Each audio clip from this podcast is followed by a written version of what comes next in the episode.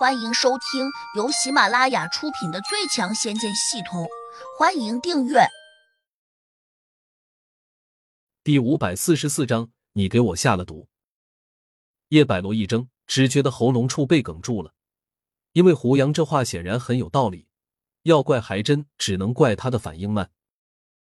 一念及此，叶百罗的脸上顿时青一块红一块，不免暗自羞愧。他是个散仙。竟然被别人的宠兽咬了一口，如若传出去，肯定会被人嗤笑的。他又下意识的盯住了小白，心下困惑：这是什么东西？怎么速度这么快？都快赶上穿云荆州了。药老对于小白一点也不陌生，他赶紧提醒说：“小师叔，这好像是只仙兽，它的速度奇快，你没能躲开。”其实也很正常。叶百罗瞪大了眼睛，显然惊讶极了。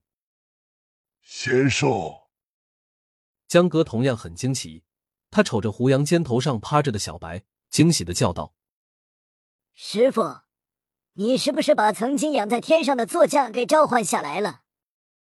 他不知道小白的情况，且今天是第一次见到，所以他只能这样大胆的猜测。胡杨看他一眼。没有回答。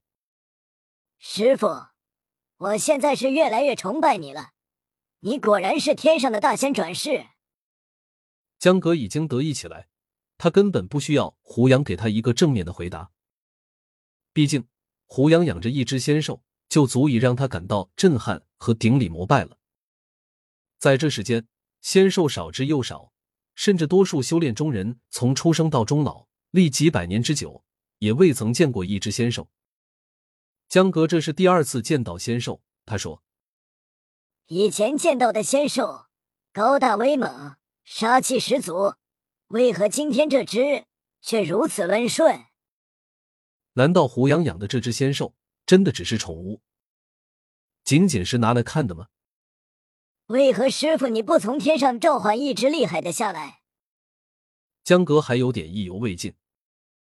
这一只仙兽已经足够对付这个老家伙了。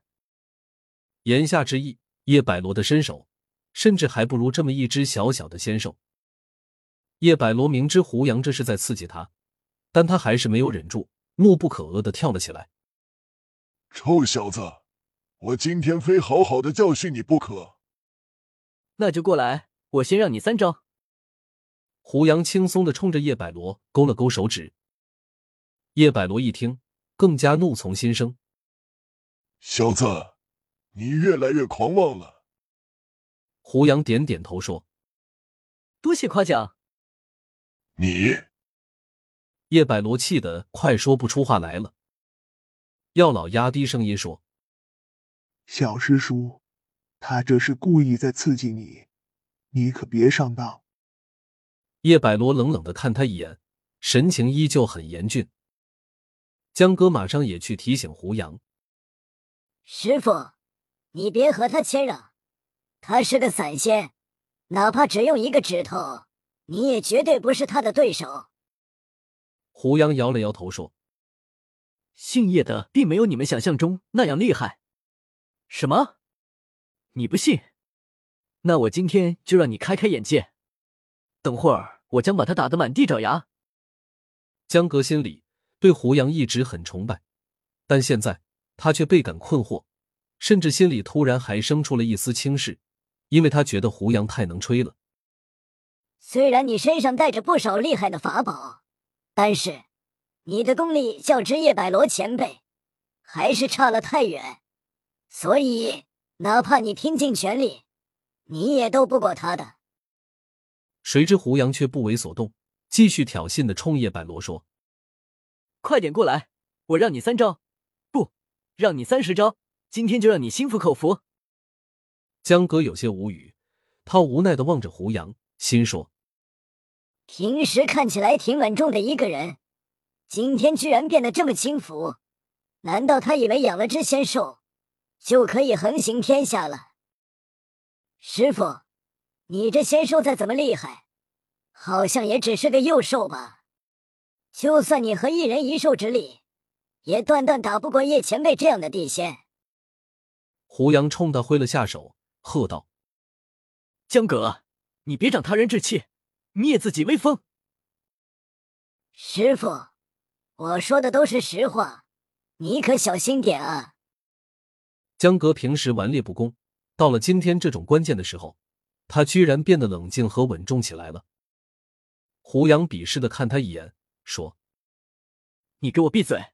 亏你活了一千多年，一点也看不清形势，活该你平时过得跟猪一样无聊。”我江哥差点背过气，心里恨道：“好心被当驴肝肺，算了，你自己想吃亏，那我也不拦你。”胡杨还在轻蔑的冲叶百罗说：“你要是再不出招，那我只好对你动手了。”说着，胡杨手掌翻转，一柄长剑唰的一声指出去，直抵叶百罗的眉心。叶百罗缓缓的偏了下头，脸上涨得有些发红，同时又抬了下手掌，却依旧没有冲胡杨放出法术。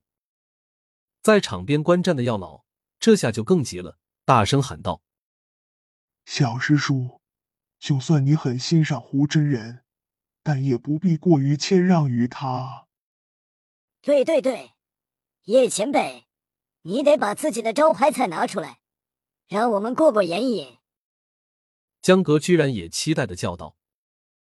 胡杨转头又瞪了他一眼。老家伙要是能把压箱底的绝活掏出来，自然不会藏着。他今天不肯接我的招，这说明他可能忽然良心发现。准备弃暗投明了。药老和江哥一听，均有些哭笑不得。一直没有说话的杜玉儿不免也有些好奇，胡杨这葫芦里面埋的什么药？大敌当前，他竟然显得如此从容不迫。药老和江阁又转头去看叶百罗，似乎都在说：“剑都指到你鼻子上来了，你还不反抗？到底要玩哪样？”